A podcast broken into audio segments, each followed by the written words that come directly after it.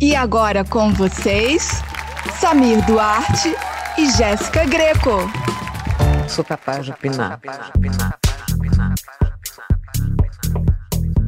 Oiê, eu sou a Jéssica Greco. E eu sou o Sami Duarte. E hoje nós seremos capazes de opinar sobre um assunto que a gente ama, um assunto dramático, um assunto apaixonado. Dan, dan, dan, dan. Continuando nossa saga, por semana passada a gente falou de novelas em geral, falamos. E aí tinha um monte de assunto, só que assim, estourou o tempo e tinha tudo ainda pra falar. Aí a gente faz o quê? Volta pra parte 2 e hoje estamos focando em novelas mexicanas. E, com, e para isso trouxemos a pessoa mais dramática que existe na face da Terra, que é a Kika Boom, que está aqui com a gente. Escândalo, escândalo! Extravaganza! Aquela do nada, né? Oi, gente, eu sou a Kika. E aí, gente, como é que vocês estão, hein? Estamos ótimos. Estou muito feliz que você está aqui com a gente para comentar sobre este assunto. Eu que tô, mas olha, quem pediu calor em São Paulo vai, vai se ver comigo, que tá o ó, tá o ó pra vocês aí também, gente. Gente, muito aqui. E a gente tá em agosto ainda, meu bem. Meu amor. Pensa como é que vai ser esse dezembro. Vai ser aqui, ó. O meu rico tá suave já. já tô Ainda sentindo. bem, ainda bem que a gente grava podcast, porque assim, em dezembro a gente vai tudo gravar nu, porque tá muito calor, entendeu? E aí vocês não vão Nossa, ver, só gente. no OnlyFans mesmo. É, OnlyFans liberou de novo. agora tá de baby doll. Ó, o Kika tá de baby doll. Ela tá de baby. Pra gravando. você, Sassão. Pra você. Ai. É, baby doll de nylon. Baby doll de nylon combina com você. Aquela do nada. É. Ai, gente, eu sou dramática mesmo. Eu, eu, eu amo fazer um, um drama, assim. Eu acho que faz pra minha vida fazer sentido. Tem que ter um teor. Uma atuação, uma mentira. Eu sou bem Lady Gaga, sabe? Tem que. Amo. Ah, eu vi o avião passar? Não, não vi o avião passar. Eu vi o avião passar e uma pessoa cair. É sempre umas mentiras da Lady Gaga na minha vida, assim, sabe? Eu amo, eu amo que ela, grande fanfiqueira, é a única que eu aceito na minha vida, entendeu? Mas que cara é Parece até que virou um fantasma. Era da mãe do Sérgio. Eu te dou, mas só se pegar da lama. Gostaria de se casar comigo? Gostaria Casar-te comigo. suja, descalça, desarrumada? E apesar de tudo, é bonita, miserável.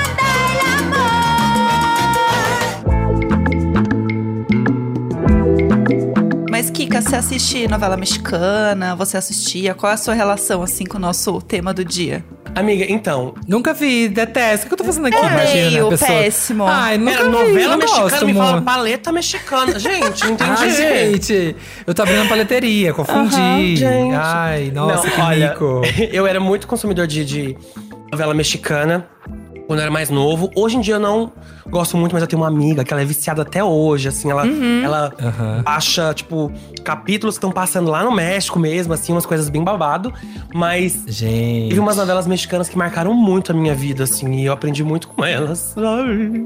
Ai. Eu acho que, os- acho que a maior de todos, assim, né? Pra mim, Usurpadora, óbvio. Óbvio. né, assim, não Pra tem mim como. também. E, e, o, e o Senhor dos Anéis, né? A trilogia dos Anéis aí. Maria Mercedes, Marimar e Maria do Bairro, né? Assim, gente. A verdadeira Sim. trilogia. Que A importa. Santíssima. Mas eu queria falar uma coisa também. Hoje a gente está gravando no dia 26 de agosto, que também é conhecido como o dia do aniversário da Thalia. Mis amores, estoy tan emocionada de que la primera temporada de Marimar ya está disponible en Globoplay. Marimar está de vuelta, de vuelta en Brasil. Eu te amo Brasil. En Globoplay no te lo puedes perder. ¡Au! La costeñita regresa. Mentira! Mentira, meu amor! Como Cumpleaños é que- feliz! Thalia! Thalia! Nossa, sério, eu amava Thalia. Como é, como é aquela música dela com Fat Joe? É, baby, not to know, Tudo. Nossa, eu Era amava. bom, hein? Hum, vou até ouvir, adorava. Gente, Thalia está completando 50 anos. Eu estou Com cara de- chocada. Chocada. 30, 20 ainda, Você assim, viu? Ela- conservadíssima. É, eu vi outro dia um clipe que ela lançou lá, o clipe com a Pablo, né? O clipe de Tímida. Gente, é a irmã da Pablo, assim, ou aquela mãezona muito moderna que vai com a, pra filha, com a filha pra balada. Tá muito bem. Ela bebe aqui, ó. É o que eu falo, é o skincare de célula tronco de criança que, que a Jennifer Lopes faz, que a. Gwen Stefani faz. Se eu fizer um clipe tem- com a Pablo, o povo vai pensar que eu sou a avó da Pablo. Ela fez e ficou tipo assim. Irmãs. é Tá, babado. tá, tá ali do lado. É, e aí Marimar acabou de estrear no Globoplay. Então aqui, meninas, já fazendo aquela média ali com RH. Então é a primeira parte, são 70 capítulos, já está disponível. Gente, 70 capítulos. Novela mexicana é um mundo à parte mesmo, né? Muito capítulo. É. Mas, mas, amiga, o, o- eu acho que novela brasileira tem mais, não? É que é a primeira parte, 70 é a primeira É. parte, muito aqui, ó. Só a introdução, só, só o começo. Tem só o início. Demais. Esse é o ponto. E tem um negócio também que eles juntavam episódio, né? Porque os episódios, na verdade, são muito curtinhos, é tipo 20 minutos. E na TV a gente via o episódio lá, assim, acho que durava uma hora mais ou menos, né? Então acho que eles faziam uma junção e embora. Ah, era mais curto os episódios? Aham. Não sabia. Você colocar lá pra assistir no Globoplay, os episódios têm tipo uns 20 minutos. É bem curtinho. E daí eles Nossa, mudaram é verdade. A, gente ordem. via tipo uma hora de, Nossa, de, deve ser- de novela. Você gosta da Uhum. cor do pecado, que eu tava vendo, menina, da cor do pecado, é, é- é um espirro. Cada capítulo é um espirro, eu fiquei chocada. É. Mas é, eu, eu quero começar a ver Marimar quando Ah. recebi o convite para este podcast. Eu juro pra você, eu, liguei- eu Hum. tinha acabado de ligar o Glo- Globoplay, eu até mandei foto pro, pro, pro Eduardo. A primeira coisa que Uhum. apareceu era Marimar. Fiquei chocada. Gente, olha aqui, ó, o segredo. Mentaliza, galera. Uhum. Mentaliza o que acontece. Mas vocês só gostam de, tipo assim, qual que é a novela da Thalia favorita de vocês? Porque eu sei que tem essas clichês, tipo, Marimar. Aham. Tem Esmeralda. Ela fez Esmeralda? fez. Eu nunca vi. Mas a Tem minha Rosalinda. favorita é ela. Rosalinda. Ui, Rosalinda. Ai, amor. Ai, amor. Ui, era bom. E Mas sempre por- com. ah, Como chamava o Carlos Daniel? Gente, o que fazia o Carlos Daniel, ele tava em todas também, né? Deixa eu ver o nome do ator. Ah, Ele não- é o, o Carlos. Daniel. Em todas. Homem novela todas mexicana. é o Carlos Daniel em todas. Tô nem aí, homem novela mexicana. Eu acho também. Todas, pra mim, ele se chama Carlos Daniel em todas. Fernando Colunga, Fernando Colunga. Fernando Colunga. Nossa, gente. Todas as novelas tinham ele. Era aqui, ó. a- As gay, a gaysada tá, ficava nervosa aqui com, na adolescência assistindo ele nas novelas. Nossa, eu não também. lembro de homem em novela mexicana, gente, juro. Eu, eu ficava tão fascinado pela, por, tipo, pelas mulheres, do jeito que era, assim, tipo, Que eram poderosíssimas. poderosa. né? Milhões, milhões. Eu quero dinheiro pra me divertir. Um milhão de um milhão dólares. de dólares. Mas Rosalinda me pegou muito. Hum. Porque, primeiro, que eu achei, tipo, pra mim a novela que a Thalia tá mais bonita, assim, eu acho, tipo, mais be- belíssima mesmo. E tem uma coisa chocante na história. Ela meio que vai parar numa- num hospício. E daí o hospício pega fogo e acham que o corpo que tá ali é dela, mas não é. E aí, tipo, ela vive como uma moradora de rua, assim, sabe? Vagando pela cidade, assim, e depois ela se refaz, mas todo mundo acha que ela morreu. Porque aquele corpo lá era o corpo dela, entendeu? E aí isso me chocou muito quando eu era criança, assim. Gente, eu não lembro Nossa, direito dessa horror. novela. Mas rolou um Ela comeback, Brasil. assim? Ros- Thalia Rosalinda. Só no Brasil, menina. Gente, mas rolava um Nossa, comeback, ela tá tipo, linda. dela, dela voltar, assim? Né? Porque ela tava lá, né, morando na rua, ninguém sabia quem ela era, e ela, pá, volta. Tem Então, esse ela- momento? Eu, não- eu, nossa, eu não lembro direito da história, mas na minha cabeça, eu acho que é um cara. Eu amo que você é a pessoa que ela imagina É. e o que é de verdade. a fonte aqui é zero confiável. Fonte, juro por Deus. Fonte mas- Lady Gaga é assim. Fonte Lady Gaga. É, a gente funciona assim. Aham. Parece que um cara cata ela na rua, apaixonado por ela, e aí é um cara milionário, e aí ela vira uma madame também. Na minha cabeça é isso. Eu não sei se tô Uhum. sendo falha. Me, re- me respondem aí, galerinha, se vocês já viram Rosalinda. Mas eu acho que é isso. Uhum. E aí, Eu não vi. mas aí a outra família dela meio que acha que ela morreu. Porque no hospício, ela era viciada em pegar um ursinho de pelúcia, ficar abraçada num ursinho de pelúcia. e aí o corpo que é encontrado é um corpo com um ursinho de pelúcia. Putz, morreu, Rosalinda morreu, morreu.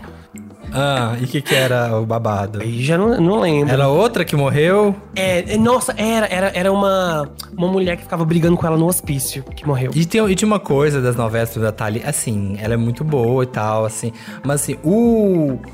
Como é que fala? A extensão de atuação, né, das protagonistas de novelas mexicanas. Não eram emoções, é até o formato que o negócio é feito, não eram assim umas coisas muito Meryl Streep, assim. Então, pra sofrer, pra ser mocinha, a gente ficava aqui com elas. Mas quando tinha que fazer, por exemplo, assim, uma cena de hospício, era muito caricato, Era né? tipo, assim, era "Ai, muito. meu Deus, meu Deus, estou maluca, estou, estou insana. Não aguento mais, não aguento mais meu coração, não. É muito isso, né? Era muito isso. Eu tenho babado. Falando de Thalia, gente, uma coisa muito icônica é a voz da Thalia no Brasil. Como será que é ser a dubladora? Você, assim, o seu rosto não ser tão conhecido, né? Porque você é dubladora, mas a sua voz vir instantaneamente na mente de todo brasileiro.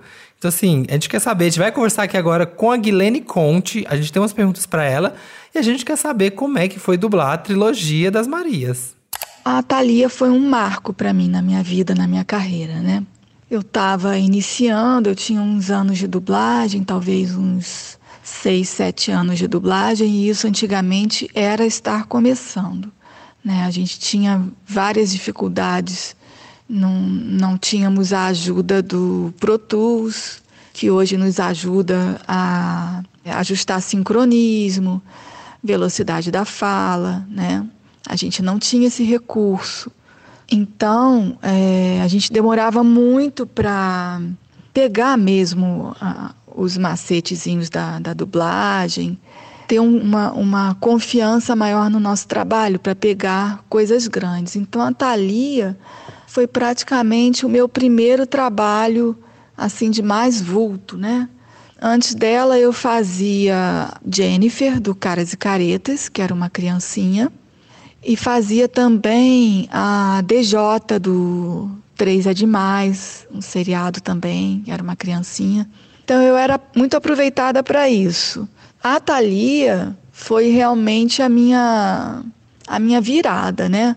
Porque ela começa bem mocinha, né? Nas novelas e geralmente tem a volta dela, né? A, o momento em que ela vira um mulherão.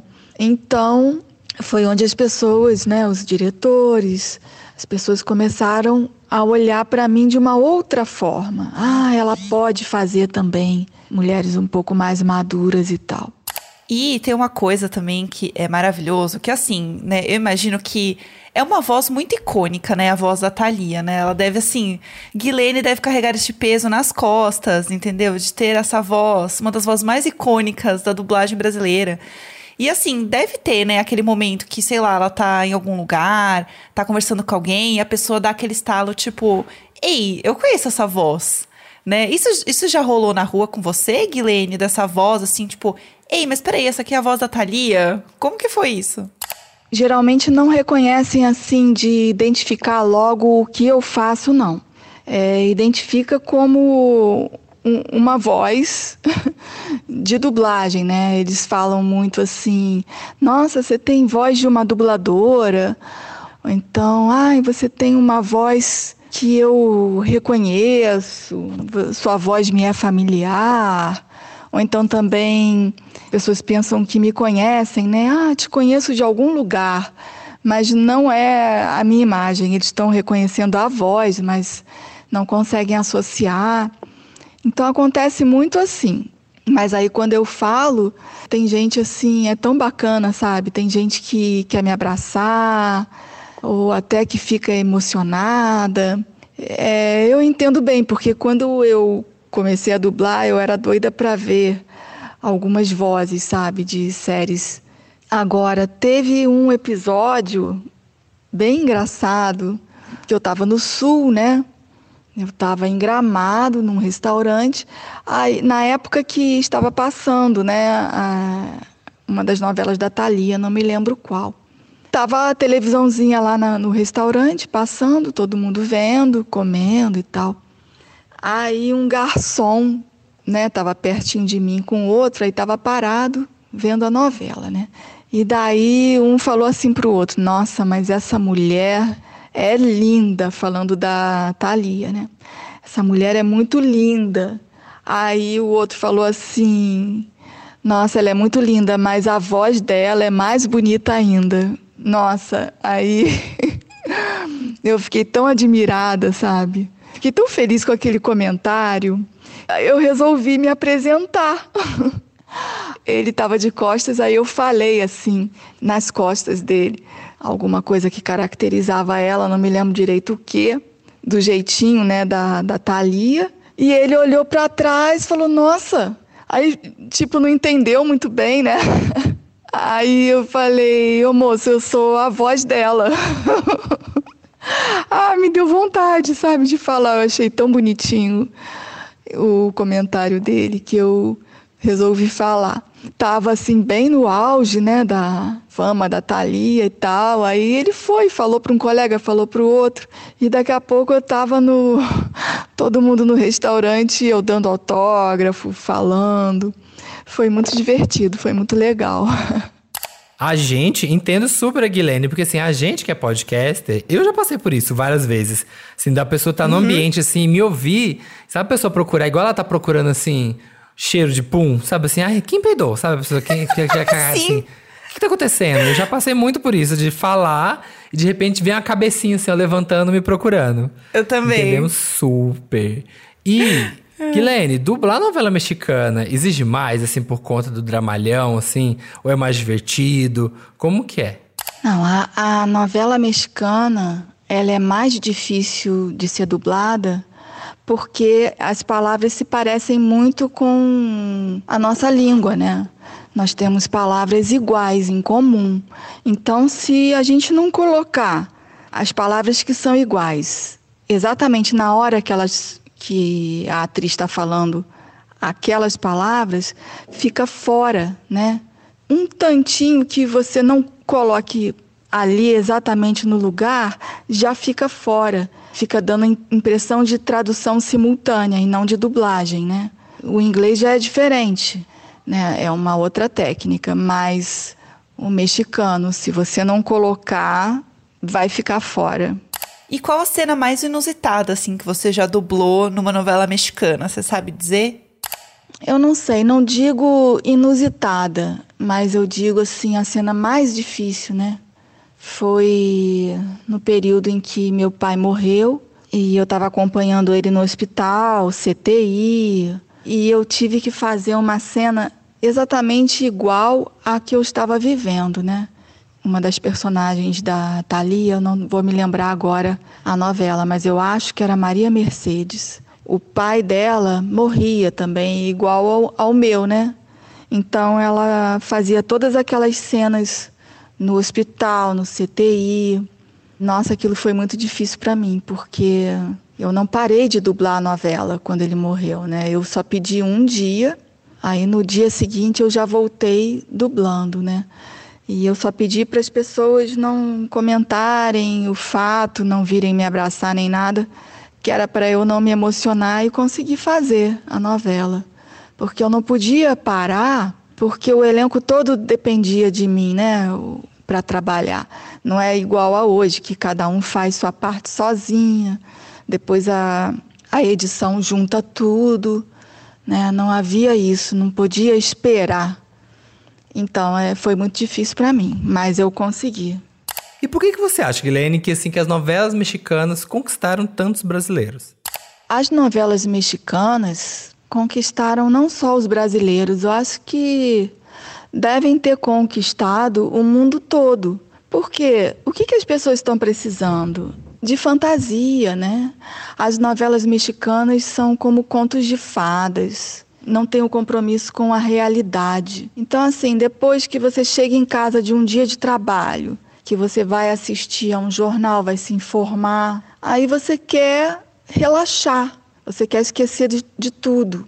Então, eu acho que as novelas mexicanas têm essa característica. Todo dia acontece alguma coisa, é uma aventura todo dia, né? Você perde um capítulo da novela, você perde bastante coisa.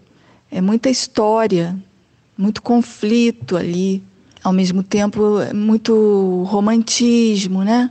Então eu acho que ela recupera coisas que a gente perdeu durante o tempo. A fantasia, o romantismo, a doçura. Acho que o sucesso, o segredo do sucesso é a fantasia. Um beijo para vocês, Samir e Jéssica. Muito obrigada pelo convite, adorei estar aqui. E quem quiser pode me seguir pelo Instagram, arroba Guilene Dublagem. Beijo, tudo de bom para vocês todos. Estamos aqui experts em Thalia, vamos que ainda tem muito assunto para comentar. A Marimar, eu não lembro muito. Eu lembro, de- mas eu lembro mais da Maria Mercedes, Uhum. que eu lembro que tinha um rolê dela com um cestinho de flor, assim, que ela ia lá vender as Nossa, florzinhas. é. Na, Aham. na frente da uma vila, sei lá, uma coisa assim, que tinha a coroinha, uma coroinha pretinha, assim, de espetinho, ela com a roupinha preta. E, obviamente, Maria do Bairro, que eu assisti umas 20 vezes. Maria do Bairro. Aqui, ó, Nandinho, o mistério do Nandinho, Nandinho sumiu. E aí, gente, era muito bom. Eu assistia Eu- muito, amava. Eu amava a Maria do Bairro também. Acho que era a minha favorita, assim. Que não lembro amava. de Maria do Bairro, não vou mentir, tá? Maria eu, do eu- Bairro Eu tenho era flashes, mas eu não lembro assim bem. Então, mas eu ia falar isso, tem isso também. Eu acho que a novela mexicana tem muitas que a gente nem assiste, mas você sabe o que é, todo mundo comenta, e Aham. tem umas coisas que você sabe meio que não sei como, mas você sabe.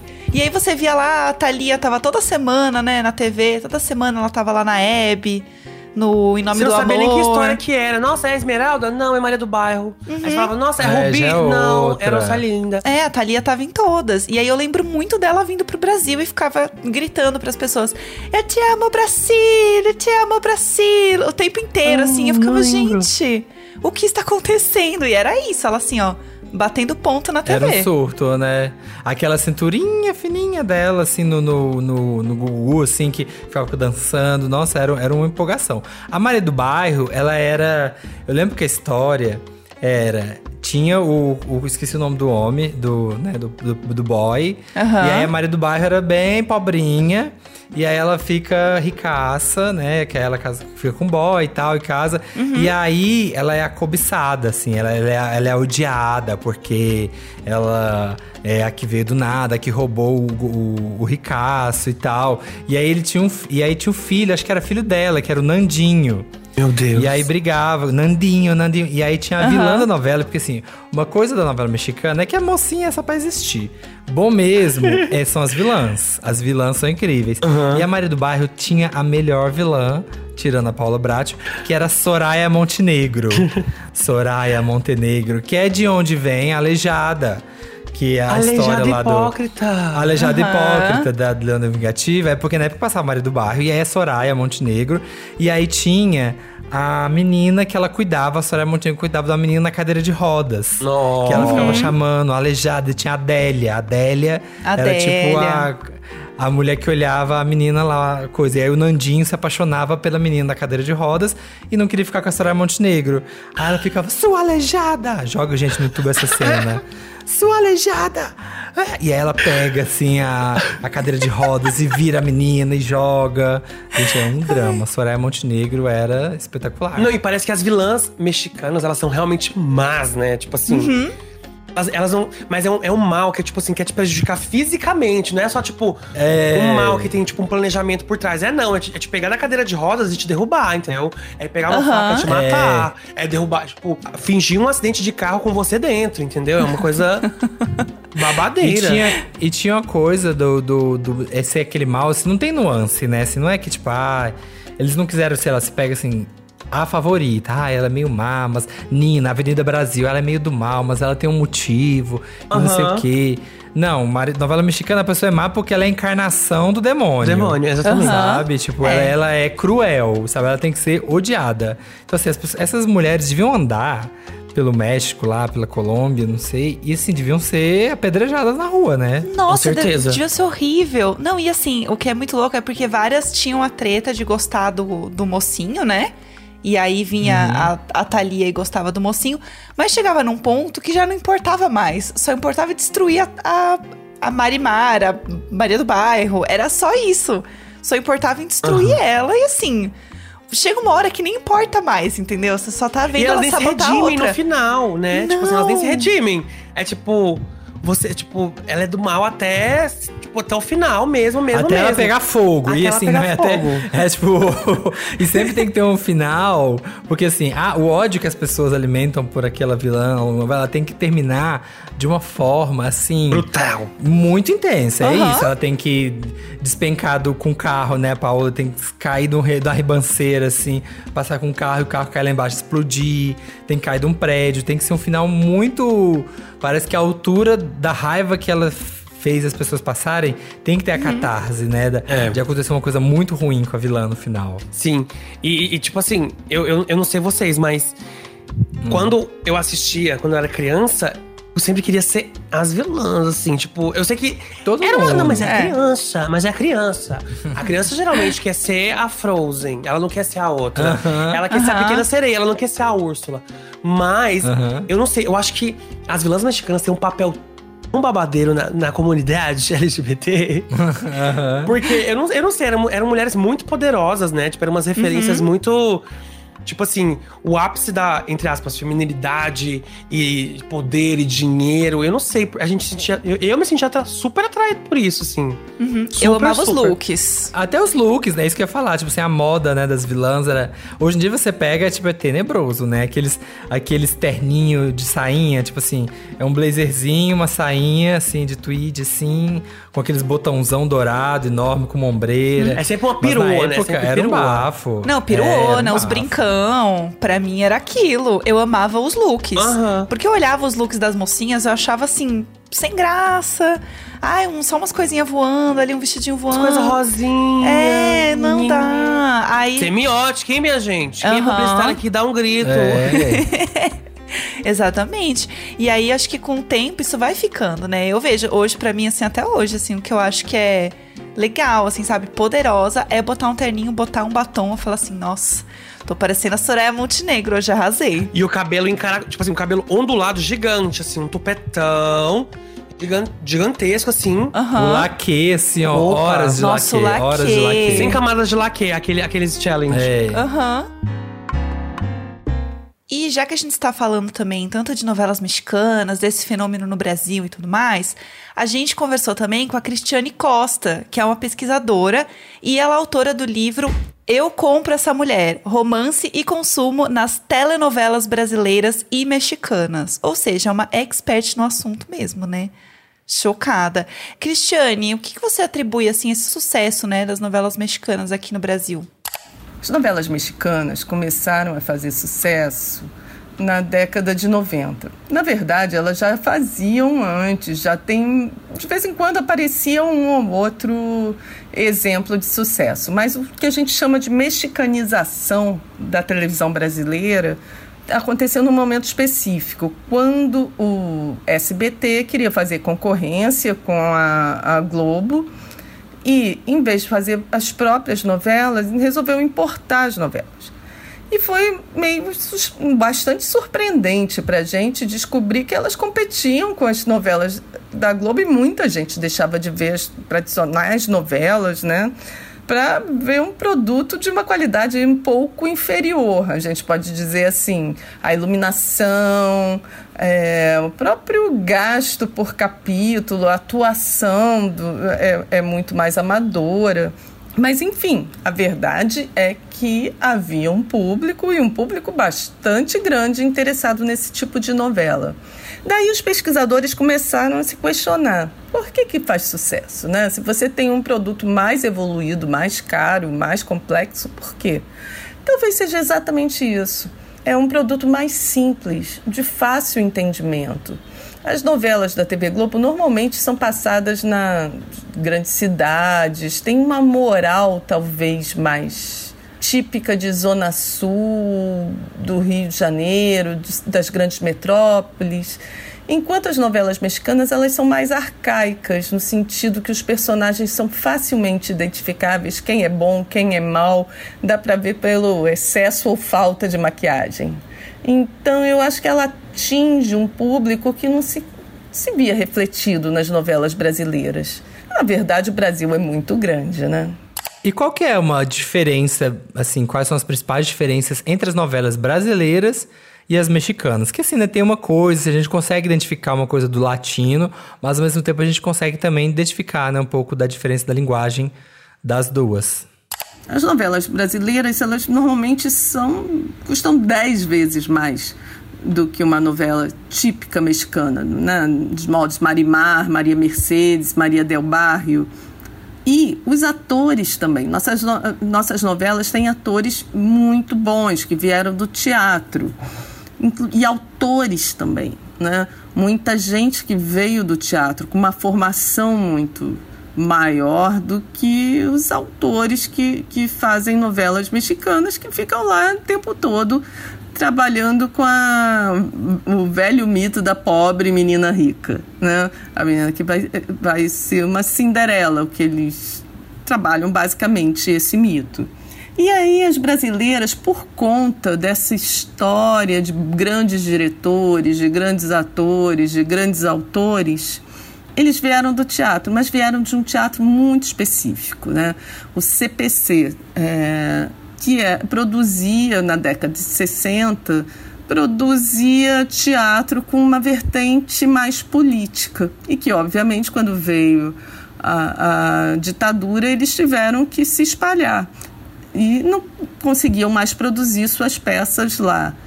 Então, eles foram para a TV Globo, encontraram ali um nicho de trabalho com bastante qualidade e uma capacidade de falar para o grande público muito maior do que o próprio teatro. Né? Então você vai ter Dias Gomes, Ferreira Goulart, vários autores importantes trabalhando, escrevendo novela e fazendo um sucesso incrível.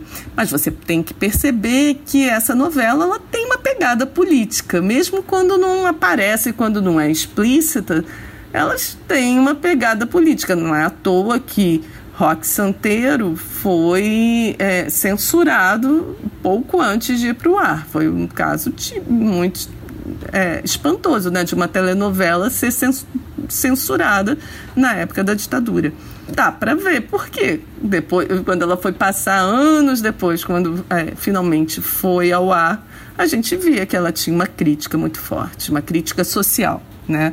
As novelas mexicanas podem ser passadas em qualquer época, elas não têm uma, uma âncora na realidade, elas não falam dos problemas sociais. Né? Elas são sempre a mesma história, no fundo. Né? A menina pobre que vai ter que aprender a se comportar de certa forma, é, simular os hábitos, o jeito de falar das mulheres ricas. Mas é basicamente isso. Não à toa, meu livro chama é, Eu Compro Essa Mulher, Romance e Consumo nas Telenovelas Brasileiras e Mexicanas. Essa exacerbação do amor romântico né, como única coisa importante na vida da mulher também tem uma pegada ali meio Cinderela, é uma forma de mobilidade social, né? Desde que ela aprenda a se comportar como as classes mais altas. E hoje, a gente como espectador consegue ver essa diferença entre as nossas produções e as produções estrangeiras, mas a telenovela no Brasil, ela nasceu muito nessa influência latina, né? O que, que você pode explicar para a gente contar um pouco sobre esse passado e essa consolidação mesmo desse estilo nacional próprio que a gente acabou criando? Novelas brasileiras e mexicanas, na verdade, elas têm uma origem em comum. As soap operas, né? Nos Estados Unidos, as grandes indústrias que queriam falar com esse público feminino, né? Então, sabão em pó, produtos de beleza, produtos de limpeza elas produziam seu próprio conteúdo e né, mandavam para a televisão, para o rádio e tal. Então, na verdade, quando começa, não era produzido pela televisão, era produzido pelas agências de publicidade. E aí teve, veio para o Brasil. E a grande matriz, por incrível que pareça, era Cuba. Cuba não revolucionária, né? ainda como um paraíso caribenho e tal. Cuba produzia, teve a grande central de produção de telenovelas para a América Latina. E a gente importou uma autora de, de telenovelas, foi fantástica, que era a Glória Magadã. O nome dela é maravilhoso, né? E a Glória, que foi uma grande professora da Janete Claire, por exemplo, a Glória fazia coisas mirabolantes nas telenovelas dela. Para começar, nada era passado no Brasil porque ela não achava o Brasil romântico. Então era passado no deserto do Saara. Se ela achava que tinha muita gente na novela, botava um terremoto e matava todo mundo. Era muito divertido. É, a novela brasileira, por conta até do seu histórico história da televisão brasileira, que foi investindo num padrão de qualidade mais alto, também com essa entrada dos atores, diretores e autores que vieram do teatro, ela foi se sofisticando. Já a, a telenovela mexicana, não. Ela não teve essa entrada em massa de artistas com A maiúsculo, né? Então, ela ia pegando modelos, pessoas que não tinham a menor experiência como ator, uh, refazendo a mesma historinha o tempo todo, só mudando de um pouquinho. E foi essa a característica. O que a gente esquece é que também o México viveu um processo de abrasileirização do seu, das suas novelas. Então, na época que eu estava estudando, que era o final da década de 90, quando eu fiz a minha dissertação de mestrado, é, o México estava vivendo esse processo. A, a, principal concorrente da Televisa, um outro canal, resolveu investir em novelas moldes das brasileiras, com grandes atores, com é, grandes autores falando de narcotráfico, de sexo, é, e foi um bafafá. Foi bem impactante para eles.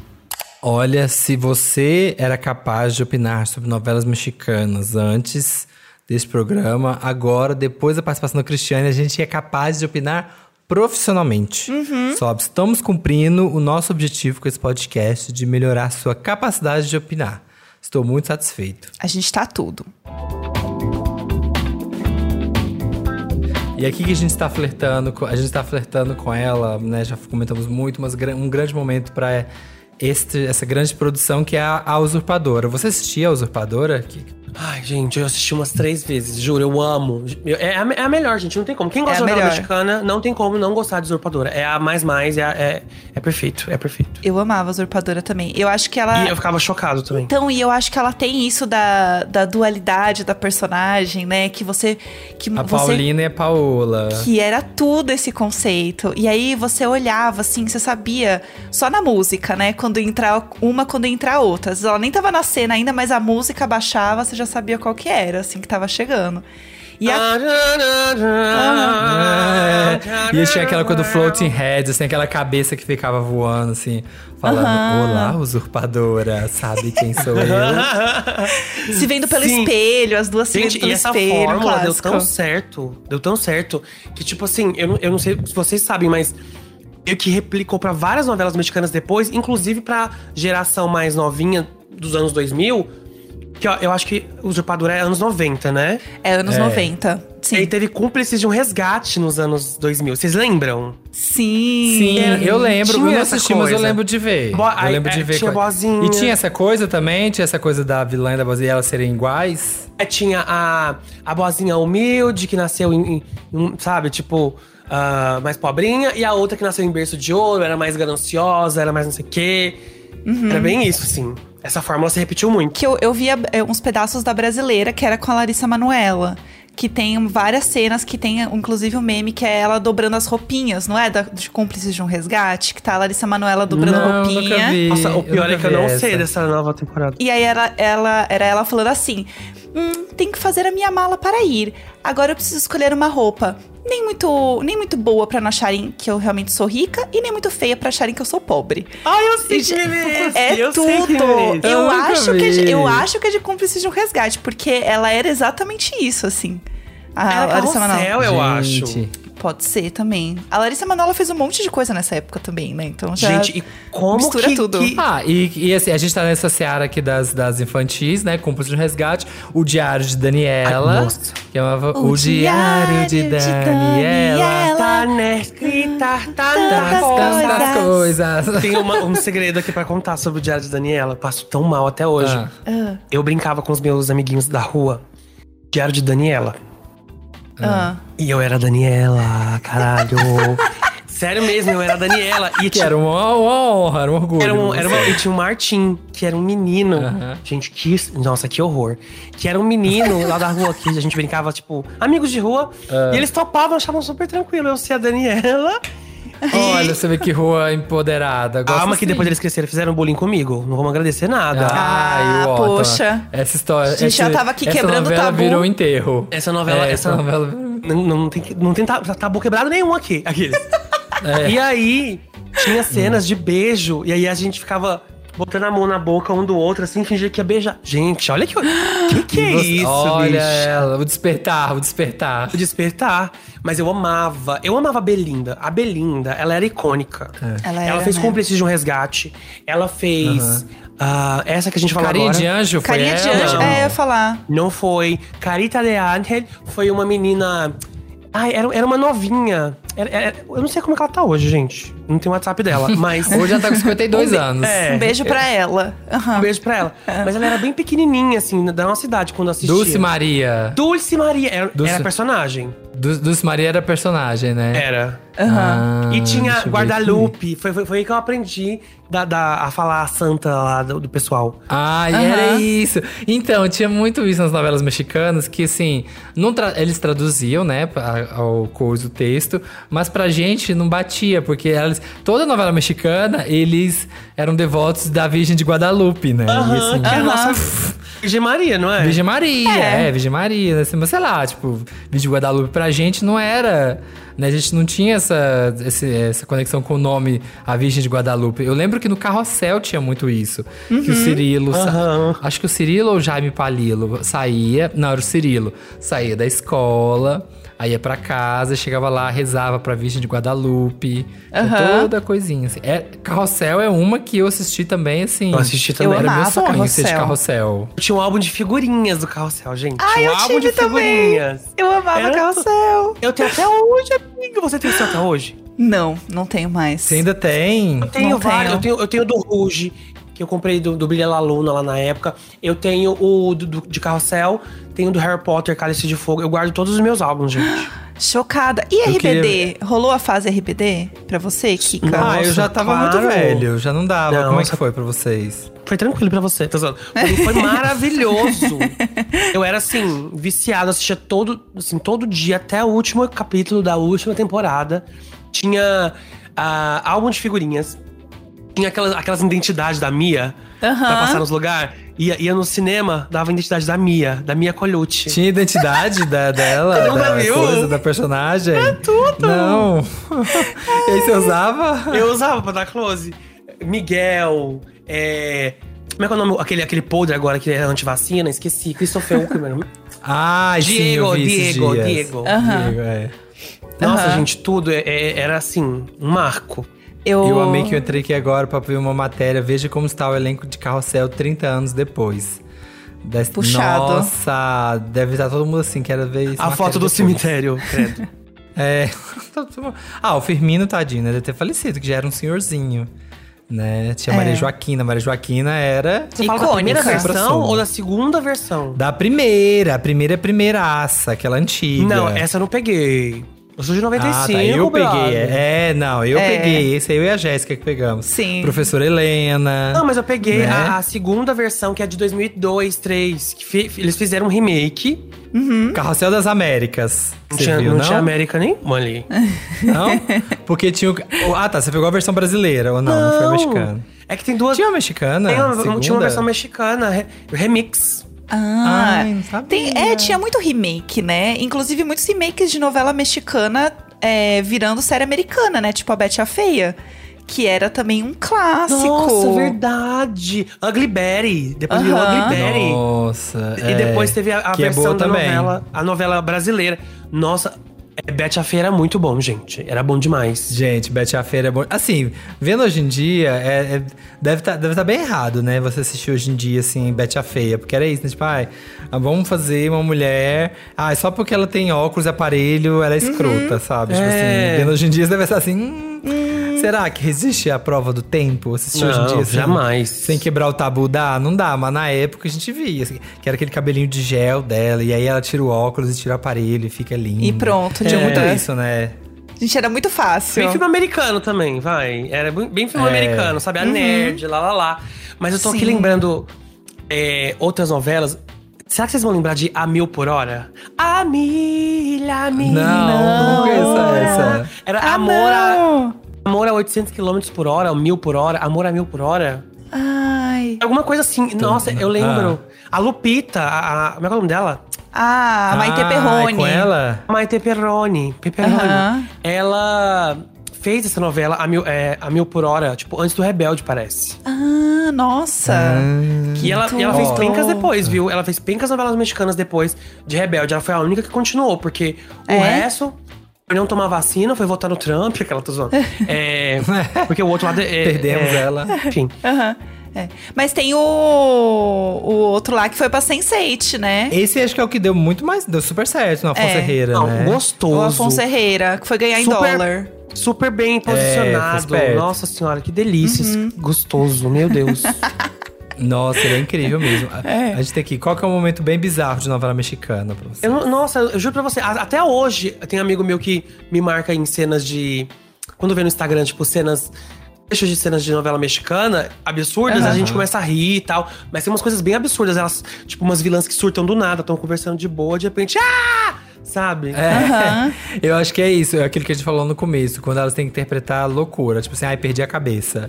Aham. Porque aí é tipo assim, é uma coisa muito caricata, muito over. Muito. Eu, eu, de vez em quando eu entro no YouTube, gente, eu acho ótimo. Eu entro no YouTube e vejo é, fala, compilados de cenas da Paola. Aham. Tem várias que Ai, eu sei, gente, assim, eu sei o diálogo inteiro. Tem várias que eu sei o diálogo inteiro. Eu também. Ai, marcou. Mas eu me lembrei de outra aqui: Alegrifes e Rabujos. Ah, Quê? não vi, mas eu sei. Jo- Só depois de Cúmplices de um Resgate. Aham. Era infantil Nossa, também. era bom. Era infantil. Gente, novela mexicana infantil, pisar. Era tudo, Pisar. era tudo. Cúmplices de um Resgate, icônico. E assim, pra gente encerrar aqui o nosso bloco, se a gente fosse fazer um remake de Usurpador ou Marido do Bairro, assim, no Brasil, quem a gente iria escalar pra fazer novela? Olha, isso é bom, hein? Ai. É que, gente, não Quem sei. tem cara de novela mexicana? Sabe uma pessoa que tem muita cara de novela me- mexicana, mas eu acho que. Não, não no sentido ruim, porque a gente também coloca isso muito pejorativo, né? Não. ah. Mas quem eu acho que faria um remake muito babadeiro, porque vive fazendo essas personagens, é, tipo, underdogs, a Isis Valverde. Ai, seria tudo. Nossa, sim. A Isis Valverde ia arrasar, porque ela fez o canto, o canto da sereia. E ela fez agora a Força do Querer, que tem, tipo, são papéis muito próximos, assim, porque ela também é uma sereia que, Uhum. de Belém, né? Se eu não me engano. E aí, é, eu acho que ela faria muito bem. Ela faz muito bem esses papéis, assim. Uhum. Eu acho que ela ia arrasar. É, esse, e vilã. Não, que eu acho que ela é mais mocinha. A Cristiane Torlone. Cristiano Melhor vilã mexicana. Eu ia colocar talvez também Giovanna Antonelli. Colocaria ela de vilã, acho que dava. A Suzana Vieira seria uma ótima vilã mexicana. Uhum. Suzana, Suzaninha. Pra ser o galã, vai ser quem? Vai ser o Raj, né? Vai ser Eu ia falar isso. O, o Rodrigo Lombardi. o Rodrigo Lombardi. Caco Ciocler. Mas o Caco Ciocler eu não acho que ele tem uma vibe de galã de novela mexicana, né? Assim, ele tem uma vibe, acho que mais real, assim, mais. É, não, mas o, Lombardi tem mesmo, né? O Lombardi Ele tem, tem aquela mesmo. coisa, sabe, do charme. Tiago Lacerda, sabe? Aquela coisa assim. Tiago Lacerda. Lacerda Botar seria um perfeito. terno, que vai passar a novela inteira de terno, porque galã de novela mexicana passa a novela inteira de terno. Não Menina. bota um apolinho. Não bota um. Não, é, é um terno pijama. gravata Bota um a pijama, novela isso que eu ia falar. Não vai malhar Uma um camisa de dia. político. Nada. Não põe um short. de político, nada. Nada, boné velho, nada. Eterno. Então acho que Babado. seria. Ia combinar ele, ia ser legal. Tem que estar lá servindo. Ai, seria tudo. A gente, esse assunto também, né? Falar de novelas, a gente falou isso na outra, no outro episódio que a gente falou de novelas, mas falar de novelas mexicanas também dá, assim, uma série de episódios, porque tem muita coisa pra falar. Mas, infelizmente, te- temos que chegar ao fim do nosso episódio. Kika, muito obrigada. Foi absolutamente tudo. Você quer deixar algum recadinho aqui para os seus, para os Você é seus uma fãs? grande enciclopédia. Deixa esse recado. Conte aí do Kikadão. Gente, aqui, ó, faça um drama, ouça Kikadão. Não, eu quero agradecer a vocês primeiro, porque eu amo falar de novela. Sempre que tiver alguma coisa de novela, gente, qualquer coisa do Globoplay, me chama, porque é o streaming que eu mais, que eu mais assisto. E ó, me sigam nas redes sociais, arroba Kikabum no Instagram, arroba Kikabum Oficial nas outras redes. Ouçam meu disco, Kikadão Volume 1, e tem clipe de Obrigada. Olha essa divulgação. Meu clipe acabou de sair, exatamente. Tudo. Meu clipe acabou de sair. Vão lá assistir. Obrigada, Kikabum. Tá uma novela mexicana, inclusive. É isso que eu ia falar, porque a letra é total de novela mexicana, né? Assim, tem todo o O drama clipe, amigo, mexicana. tipo, mulheres ricas, muito, muito riqueza, muito ouro. Muito ouro, Xalá. Inshallah. Tudo pra mim. Amei. Amei, amei. Ai, gente, se deixar, né? A gente fica aqui falando de novela. Aí, aí semana que vem tem o episódio 3. Aham. O quê? Novelas. Aí vai mais o próximo, né? Vai indo, não para de falar nunca. Porque. Ai, momentos. É, Aí vou até acabar dessa gravação, vou entrar no YouTube de novo e ficar vendo o compilado da Paola. Porque eu, Eu amo. amo. Não, eu quero fazer maratona. Agora que eu descobri que tem Marimar inteiro. Inteiro assim, né? 70 capítulos, que eu acho que já dá A primeira parte, a primeira parte. Que era Aham. isso também, né? Tinha isso da novela mexicana, que ela mudava. Uhum. Muda- Acontecia uma coisa, aí depois tava um outro, um outro núcleo, uma outra história principal. Aquilo lá do começo foi. Tinha essas etapas, assim. É tudo. Ah, é, mas é isso, gente. E estaremos de volta na quarta-feira com mais um episódio aqui do Sou Capaz de Opinar pra vocês. E na sexta-feira também.